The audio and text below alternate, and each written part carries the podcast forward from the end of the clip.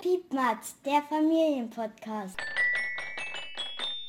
Hallo und herzlich willkommen beim Piepmatz, dem Familienpodcast der Märkischen Allgemeinen. Der Piepmatz feiert heute Premiere, daher stelle ich uns erst einmal vor. Mein Name ist Nadine Pensold, ich bin Redakteurin bei der Matz und mein erster Gast ist Sabrina Poser aus Wildau. Sie ist 37 Jahre alt, Mama einer viereinhalbjährigen Tochter. Sie ist Schlafcoach für Babys und Kleinkinder und Elternberaterin. Herzlich willkommen, liebe Sabrina Poser, im Piepmatz Podcast. Hallo.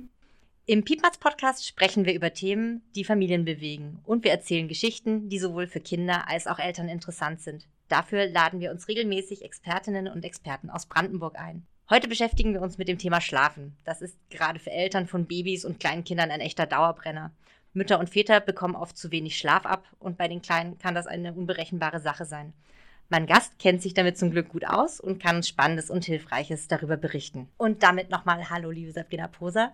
Ja, wir müssen alle schlafen. Das Thema spielt ja aber gerade in Familien eine große Rolle und das wird ja auch oft von außen herangetragen. Ich glaube, die Frage, die am häufigsten jungen Eltern gestellt wird, ist ja, und schläft er oder schläft sie schon durch? Gerade im ersten Lebensjahr ist das eine häufige Frage. Was heißt denn das überhaupt, durchschlafen? Ja, hallo nochmal und schön, dass ich hier sein darf.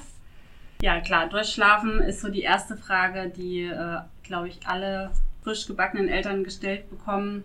Und im Endeffekt äh, heißt durchschlafen nicht, dass die Kinder von 18 bis äh, morgens äh, 6 Uhr komplett durchschlafen, sondern einfach, dass sie es schaffen, mehrere Schlafphasen aneinander zu reihen und ähm, dann vielleicht mal so fünf, sechs Stunden am Stück natürlich auch mal mit aufwachen und mit stillen oder so zwischendurch ähm, schlafen können. Woher kommt denn überhaupt diese Erwartung, dass ein Kind eigentlich sofort durchschlafen soll, sobald es auf der Welt ist? Wie nehmen Sie denn den Eltern diesen Druck? Häufig ist es ja so, dass äh, wir natürlich von außen ganz oft den Druck kriegen, ähm, dass die Kinder halt einfach durchschlafen sollten. Oder wir von anderen immer hören, ja, mein Kind schläft schon durch. Aber es ist eigentlich so, dass die Kinder von Anfang an gar nicht durchschlafen, weil das von der Natur her gar nicht vorgesehen ist. Die sind von sich aus nach der Geburt ja noch ganz, ganz unsicher, müssen erstmal ankommen im Leben, brauchen ganz, ganz viel Sicherheit, um äh, überhaupt zu schlafen. Das geht uns ja genauso. Also wir wollen jetzt auch nicht im Wald ausgesetzt werden und ähm, da ohne Zelt oder ohne Sicherheit irgendwie uns hinlegen und schlafen, das könnten wir genauso wenig. Und ähm, deswegen brauchen einfach die Kinder die Sicherheit von den Eltern, ähm, besser schlafen zu können, sicher schlafen zu können und wachen deshalb auch ganz häufig auf, um sich nochmal abzusichern, hey, ist denn noch alles in Ordnung? Ist Mama, Papa oder die Bindungsperson noch da? Und äh, kann ich denn einfach ganz in Ruhe weiter schlafen? Der Schlaf an sich, warum ist der denn in dem Alter noch wichtig? Und der verteilt sich ja auch ganz anders. Er wird ja während des Tages geschlafen, es wird nachts geschlafen. Warum ist das so wichtig, dass das gut funktioniert? Letztendlich ist ja Schlaf für jeden Menschen wichtig, nicht nur für die Kinder. Für die Kinder ist es vielleicht noch mal mehr wichtig, weil gerade im Schlaf natürlich sehr viel mehr Entwicklung stattfindet, sie ganz viele Reize vom Tag noch verarbeiten, und ja, genau die, die, die Schlafphasen sind natürlich nicht wie bei uns, dass wir halt komplett durchschlafen, sondern gerade Neugeborene schlafen ja noch sehr, sehr unregelmäßig, wachen noch ganz, ganz häufig auf und haben noch gar nicht diesen Tag-Nacht-Rhythmus, wie wir ihn jetzt schon haben. Das stellt sich ungefähr erst mit vier Monaten ein, wenn die Kinder da so ein bisschen angekommen sind äh, auf der Welt und ähm, ihre, ihren Schlafrhythmus entwickelt haben. Das heißt, das ist eigentlich relativ normal, dass das mit dem äh, Schlafen am Anfang ein bisschen äh, sich erst eintakten muss. Ähm, jetzt ist es so, dass Sie als, ausgebildete, äh, als ausgebildeter Schlafcoach für Babys und Kleinkinder ja da Eltern, ähm, Mütter und Väter begleiten, wenn es doch mal Schwierigkeiten gibt. Was sind denn Schwierigkeiten, die auftreten, die man auch beheben kann? Ich sage immer, ein Schlafproblem hängt eigentlich weniger von dem Kind ab, weil für das Kind ist es völlig normal, zum Beispiel häufig aufzuwachen und sich zum Beispiel ähm, rückzuversichern, ob alles in Ordnung ist. Natürlich kann das dann ganz schnell mal zur Belastung für die Eltern werden, wenn die Mama zum Beispiel nachts stündlich aufwacht oder aufgeweckt wird, um das Kind stillen zu müssen, um es vielleicht äh, eine Flasche zu geben oder um ihm eine Flasche zu geben oder das Kind zu schunkeln oder auf den Arm zu nehmen das ist natürlich sehr, sehr kräftezehrend äh, für manche. Andere wiederum haben damit gar keine Probleme. Also das hängt immer so ein bisschen auch von den Eltern ab, ne? wie, wie die das Empfinden, die Nächte empfinden. Und dann gibt es zum Beispiel auch noch äh, Kinder, die haben zum Beispiel Probleme beim Einschlafen, dass sie sehr, sehr lange abends brauchen, um überhaupt runterzukommen oder haben einen sehr, sehr unregelmäßigen Tagschlaf oder haben ganz lange Wachphasen nachts. Manche Kinder brauchen sehr, sehr viel Begleitung äh, beim Einschlafen. Das ist manchmal ganz äh, dubios, dass manche Eltern ähm, keine Ahnung, zum Beispiel auf der Autobahn fahren und das Kind nur auf der Autobahn abends einschläft. Kennt man, glaube ich, auch aus dem Freundeskreis, dass dann jeder äh, eine eigene Strategie hat, wie er Kinder in den Schlaf bekommt. Und meistens funktioniert es dann und Eltern sind ja prinzipiell auch immer ein bisschen müde. Wo ist es dann aber so, dass sie sagen, wäre es sinnvoll, dass man sich Hilfe holt? Das hängt immer vom Leidensdruck äh, der Eltern ab. Also wenn ich selber merke, okay, ich kann den Tag nicht mehr gut überstehen, ich bin nicht mehr die Mama, die ich gerne sein möchte, ich fall tagsüber schon beim Spielen mit meinem Kind irgendwie äh, um, weil ich einfach total müde bin, bin nur noch gereizt, gestresst. Ich glaube, dann ist schon ein Punkt, wo man sagen könnte, okay, da wäre schon eine Unterstützung angebracht. Wie die Hilfe dann aussieht, ob das jetzt einfach eine Unterstützung vielleicht auch von Freunden, Bekannten, Verwandten, Oma, Opa ist, dass man einfach mal zu mehr Schlaf kommt vielleicht oder ob es halt auch äh, im Zuge einer Schlafberatung ist. Das äh, kann man ja selbst mal ausprobieren oder dann äh, selbst entscheiden, wie schlimm es denn für einen selbst ist. Aber wenn der Leidensdruck hoch ist, dann würde ich schon jedem raten, auf jeden Fall mal zu schauen, wie man sich Unterstützung holen kann. Wenn man jetzt zu Ihnen kommt, wie sieht das dann aus? Bei mir ist es so, dass wir zuerst eine Woche Protokoll schreiben lassen von der Familie. Das ist einmal ein Ernährungsprotokoll, um auch sicherzustellen, dass die Kinder nachts satt sind, ähm, dass es nicht daran liegt, dass sie einfach hungrig sind und daher äh, häufig aufwachen zum Beispiel. Dann wird ein Schlafprotokoll gemacht, äh, um zu schauen, dass das Kind ähm, tagsüber genügend schläft oder nachts genügend schläft oder ob da irgendwas ein bisschen ähm, unterschiedlich ist. Das Schlafprotokoll, die dazu, um zu schauen, dass die Kinder auch ähm, genügend Schlaf haben, tagsüber genügend Schlaf haben, um zu gucken, wie die Schlafphasen denn so sind, warum vielleicht nachts äh, lange Wachphasen entstehen. Und äh, als drittes wird ein Tagesprotokoll gemacht, um ganz umfänglich einfach mal auf die Situation der Familie zu schauen und zu gucken, wo da vielleicht Bedürfnisse sind, die äh, nicht erfüllt wurden beim Kind und ähm, genau, und wenn das dann ausgewertet ist von mir, findet ein Analysegespräch statt, wo wir dann nochmal komplett auf die Situation drauf schauen. Ähm, ich ganz, ganz viele Fragen stelle, um wirklich alles ähm, zu verstehen und auch nochmal zu hinterfragen, was vielleicht in den Protokoll Protokollen unklar war. Und ähm, dann wird auch über die Ziele gesprochen der Familie, vielleicht schon an den ersten ein, zwei Stellschrauben gedreht um die Schlafsituation schon ein bisschen zu verbessern.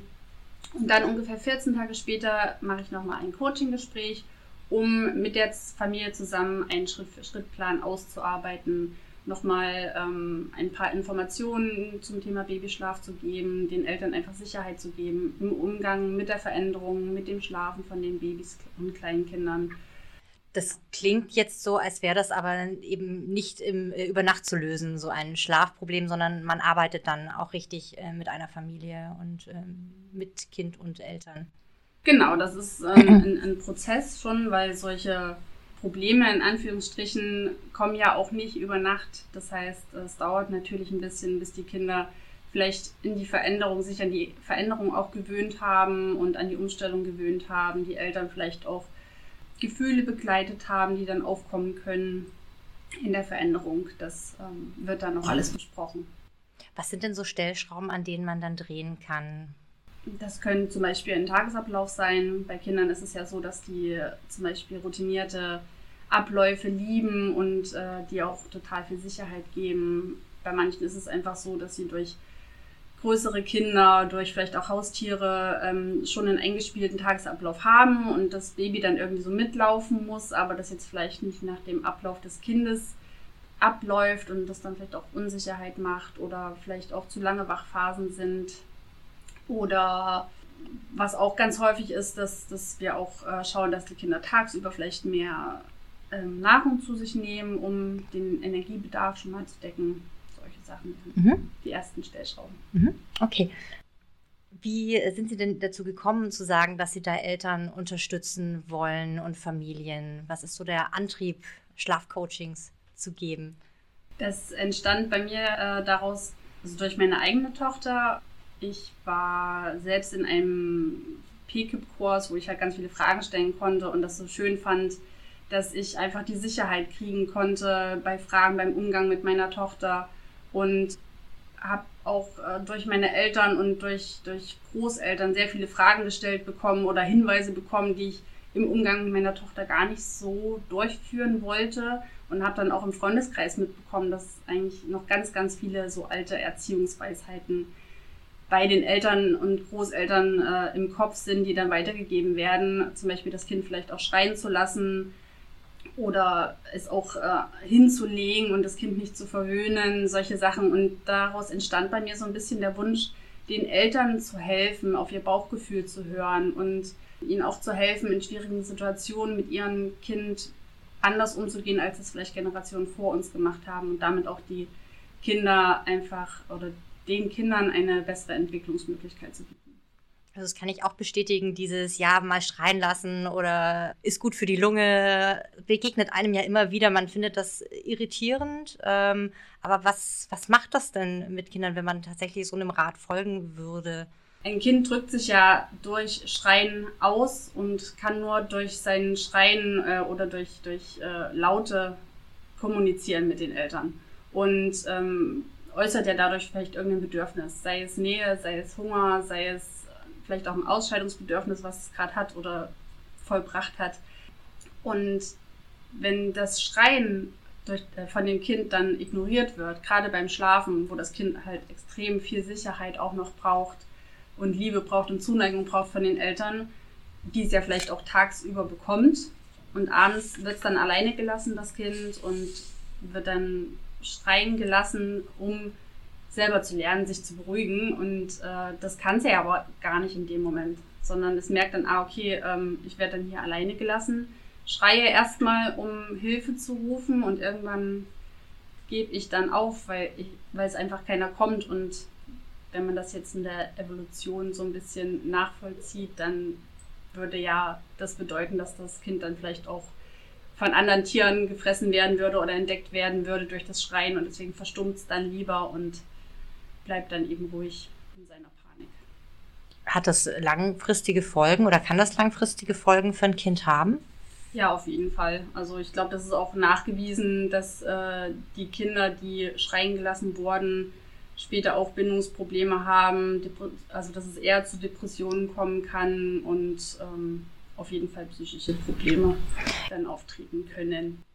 Jetzt ist es oft so, dass Eltern ja tatsächlich auch selbst müde sind, ähm, gestresst sind ähm, und dann, wenn es doch länger Probleme mit äh, dem Schlafen bei den Kindern gibt, äh, ja, da Situationen entstehen, wo man oft nicht weiter weiß, was man tun kann. Ähm, was raten Sie denn dann in solchen Momenten? Also so schnelle Tipps kann man ja meistens so und so nicht geben. Dafür müsste man sich die Situation an sich schon mal anschauen. Ähm, aber generell, was man schon sagen kann, der erste Punkt ist immer dem Kind ganz viel Sicherheit geben, ganz viel Nähe geben, ähm, schauen, dass die, die Wachzeiten ausreichend sind. Das Kind sollte also nicht zu müde und nicht äh, übermüdet sein. Das ist auch immer so ein bisschen Drahtseilakt, das zu erkennen, vielleicht für manche Eltern. Ähm, dann auch auf die Bedürfnisse des Kindes schauen, dass die Bedürfnisse tagsüber alle befriedigt sind. Also sei es Klar, äh, der Hunger sollte ja wahrscheinlich am ehesten befriedigt sein oder das ist so das Leichteste, was man da sehen kann. Aber auch, dass das Kind eine Spielzeit, eine 1 zu 1 Zeit mit den Eltern hat, ähm, dass das Nähebedürfnis befriedigt ist, dass auch soziale Kontakte da sind, dass das Kind Möglichkeiten hatte, was zu lernen. Weil sonst kann es passieren, dass diese Aktionen auch gerne mal mit in die Nacht genommen werden, da extrem nochmal näher gefordert wird oder mehr Nahrung zu sich genommen wird, als es vielleicht benötigt wird. Solche Sachen. Äh, diese Bindungs- äh, und Bedürfnisorientierung ist ja schon lange ein Thema und das hat sich ja auch in vielen Bereichen schon durchgesetzt. Ähm, warum ist es dann beim Thema Schlafen so, dass sich da doch so alte Gewohnheiten und Mythen halten, eben dieses Schreien lassen oder alleine mal im Zimmer lassen? Warum hält sich das so? Spannende Frage. Ich ähm, glaube einfach, dass wir gerade dass uns unser Schlaf auch sehr, sehr wichtig ist und wir dann selber merken, okay, es geht einfach nicht mehr, weil wir total müde sind. Und dann kommen uns wahrscheinlich solche Floskeln von unseren Eltern dann vielleicht so, äh, jetzt leg das doch mal hin, lass das Kind doch mal schreien. Äh, bei uns haben die alle durchgeschlafen. Ähm, vielleicht kommen einem diese Floskeln noch ein bisschen in den Kopf, dass man halt selber denkt, okay, ich probiere es einfach mal aus. Oder man hat es ja auch durch sich selber in seiner eigenen Kindheit so erfahren und es ist dann vor Bauchgefühl einfach so, dass man sagt, okay, so muss das sein, so muss ich das jetzt machen und dann wird es besser. Ist das dann für Sie so ein Auftrag, auch da aufzuklären, äh, warum Sie das machen mit dem Schlafcoaching? Genau, also das ist auch ein, ein, ganz großer Teil meiner Arbeit, den Eltern auch Sicherheit zu geben im Umgang mit den Kindern, zu sagen, was ist normal, was ist nicht normal, ähm, was könnt ihr machen, wie solltet ihr mit eurem Kind umgehen und ähm, ganz wichtig finde ich auch immer zu sagen, guckt nicht auf andere Kinder, weil jedes Kind ist einfach komplett unterschiedlich. Jetzt hatten wir über Tipps schon gesprochen. Was mich noch interessieren würde, sind, es gibt ja ähm, auch bestimmte Mythen, die ein bisschen freundlicher daherkommen. Also äh, es gibt die ulkigsten Dinge, was Eltern tun, ähm, um den Schlafrhythmus ihrer Kinder zu beeinflussen oder es zu versuchen, äh, teilweise schon, ähm, wenn das Baby noch im Bauch ist. Ähm, Gibt es denn da irgendwas, was wirklich sinnvoll ist oder ist das alles so, man wünscht sich das, aber hat nicht wirklich einen Effekt?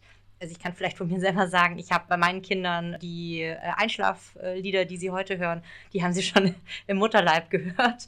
Ähm, und ich habe das Gefühl, es hilft, aber kann eben auch Wunschdenken sein. Also macht das Sinn, solche Dinge zu tun oder? Ich habe tatsächlich auch eine Spieluhr immer auf meinen Bauch gelegt, aber meine Tochter ist darauf gar nicht angesprungen. Also äh, ich glaube, solche Sachen können dem Kind ein gutes Gefühl geben, weil sie halt die Melodien schon kennen, können ein Sicherheitsgefühl machen. Ich glaube aber einfach, die Nähe von der Bezugsperson ist sehr viel mehr wert. Ähm, aber grundsätzlich den Schlaf zu beeinflussen, schon im Mutterleib, halte ich jetzt für Quatsch, weil die Kinder ja einfach eine Riesenumstellung durchmachen nach der Geburt. Das ist einfach alles komplett neu und da ist, glaube ich, einfach auch jedes Kind anders. Es schläft jedes Kind anders, jeder Mensch ist anders das kann man, glaube ich, nicht beeinflussen.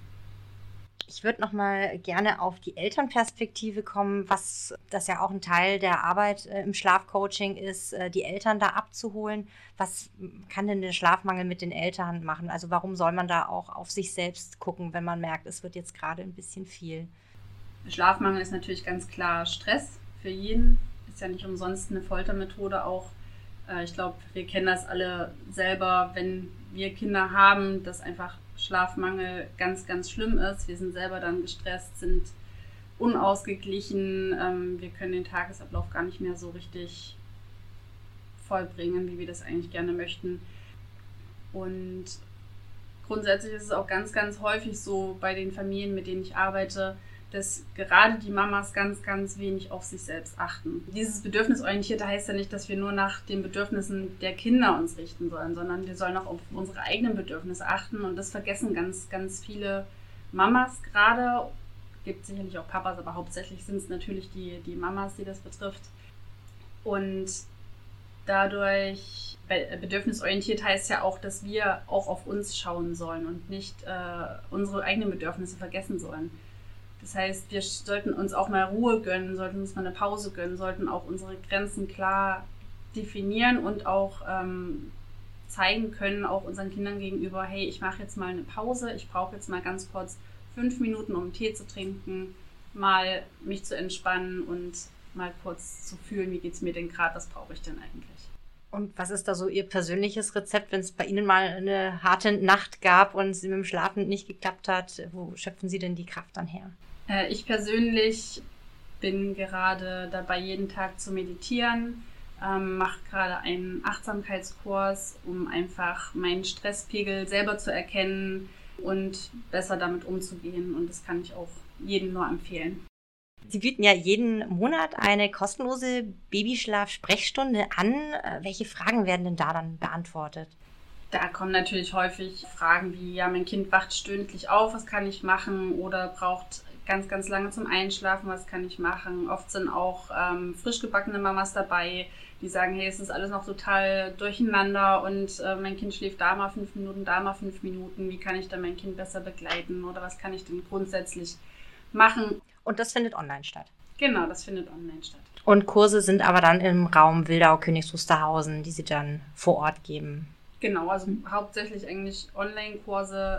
Wer jetzt noch mehr über Sie und Ihre Arbeit erfahren möchte, wo muss er denn hingucken und hinklicken? Das ist zum einen auf meiner Homepage www.mit-herz-und-bauchgefühl.com und dann äh, könnt ihr auch gerne auf meiner Instagram-Seite auch unter mit Herz und Bauchgefühl vorbeischauen.